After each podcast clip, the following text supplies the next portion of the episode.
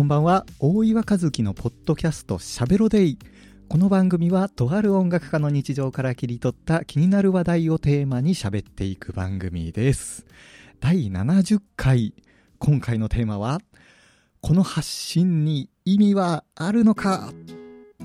はいというわけでえー、ちょこちょこ続けてきたこのポッドキャストもやっと70回目ですね。まあ、さっきエピソードの記録を見ていたら初回の配信は2020年の5月ということで、えー、現在2021年の12月なんで、まあ、なんだかんだ1年半以上やっているっていうことになるんですけど1年半で70回ってだいぶのんびりなペースですよね。まあなんかもしこの配信を楽しみに聞いてますっていう人がいたら、あの、ごめんなさい、申し訳ないっていう感じなんですけど、まああんまりね、いないと思うんだけど、たまにこう知り合いに会った時とかに、あれ、聞いてますとかって言われたりするんですよ。そういう時すごくびっくりするんですよね。あの一応配信しているアプリでどれぐらいの人が聞いていますっていう数字が出るんですけど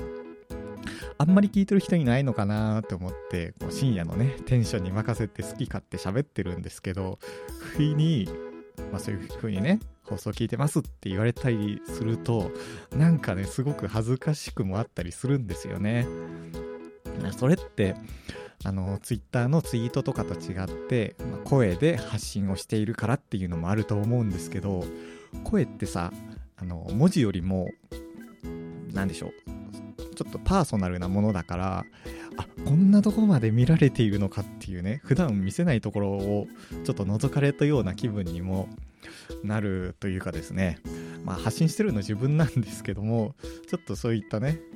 不意打ちをつかれるとあそうなんかってなったりするんですけど。であのー、まあ、最近思うことがあってですね。まあ、Facebook でもブログでも Twitter でも何でもいいんだけど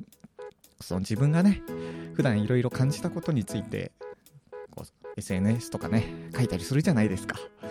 ほんで投稿ボタンを押す前にちょっとね考えるわけですよ。ちょっと待てよ。果たしてこのツイートをしたところで何か意味があるんだろうか。とね。自分はちょっと考えてしまうんですよ。まあ、うん、例えですけど551の肉まん美味しそう。食べたい。っ書いて。うーんいやこれはいらんな。削除とかってさしたりとか。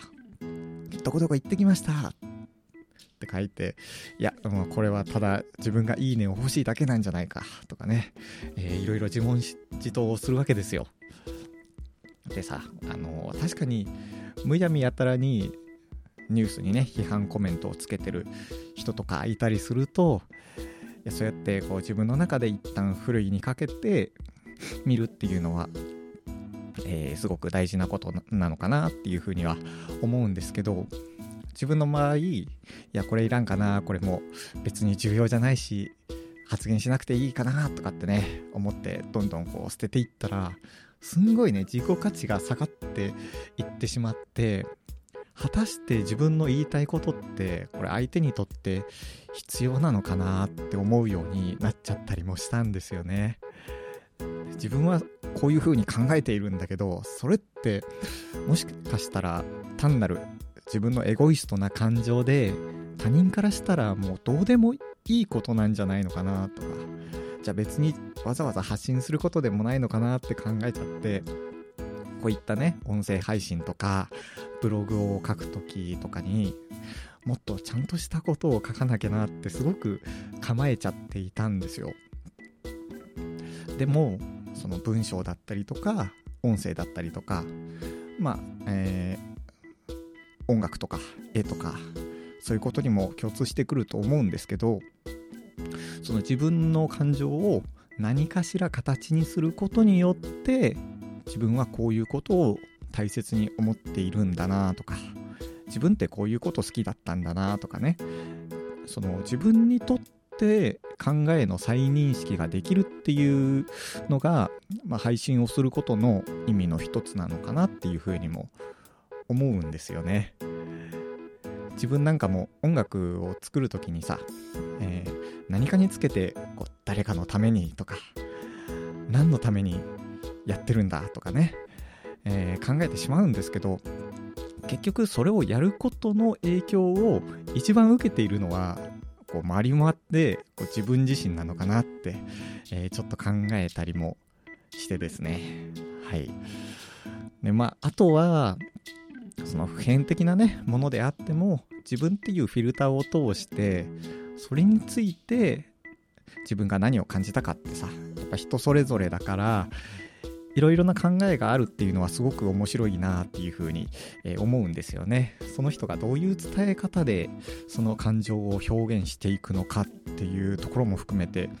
えー、自分はすごく気になったりもしてですね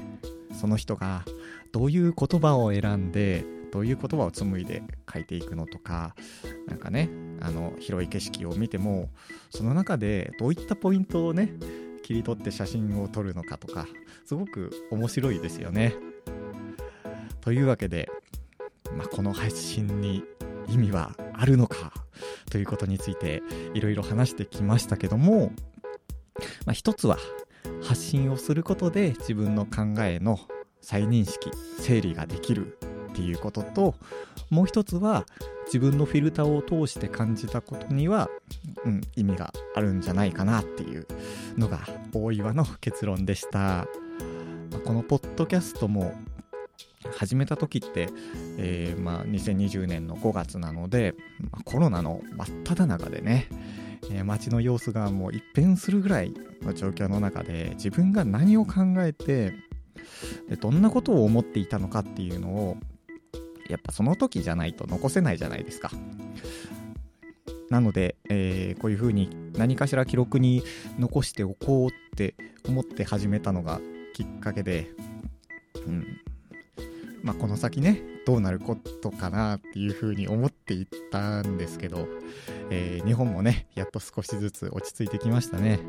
えー、まあ、最近自分もちょこちょこと外に出ることが増えてきてまたそういったね出先で見たものから感じることも、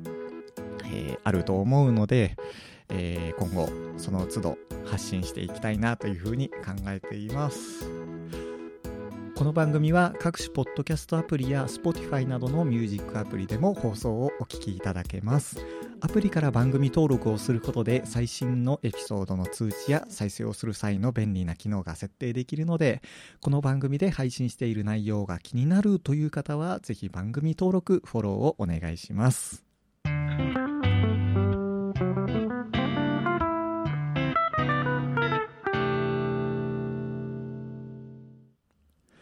それではここまで聞いてくださってありがとうございました。BGM は大岩和樹の楽曲よりコールをお聴きいただいてのエンディングです。フルサイズでの視聴は説明欄にあるリンクからチェックしてみてください。というわけで2021年もあっという間に4月の半ばですよ。どうですか皆さん、えー、ここらでね2021年の振り返りとかしてみませんか？一応お便りの送信ページも作ったんですよ。あんまり来てないけど、えー、番組のね、えー、放送の画面をこう下の方にちょっとスワイプすると説明欄が出てきてそこにリンクがありますからよければ、えー、お便りいただけるとすごく嬉しいです最近はねあの Spotify で質問機能とかアンケート機能っていうのも、えー、つけれるようになっていてなんか日に日にポッドキャスト進化しているなっていう風にも感じるんですけどもし Spotify で聞いている人がいたら、えー、そっちでもねコメントお待ちしています。このチャンネルではとある音楽家の日々の生活から感じたことについて発信をしています。ご感想やトークテーマのリクエストなどがあればこちらも説明欄に記載のメールフォームからぜひお気軽にメールを寄せください。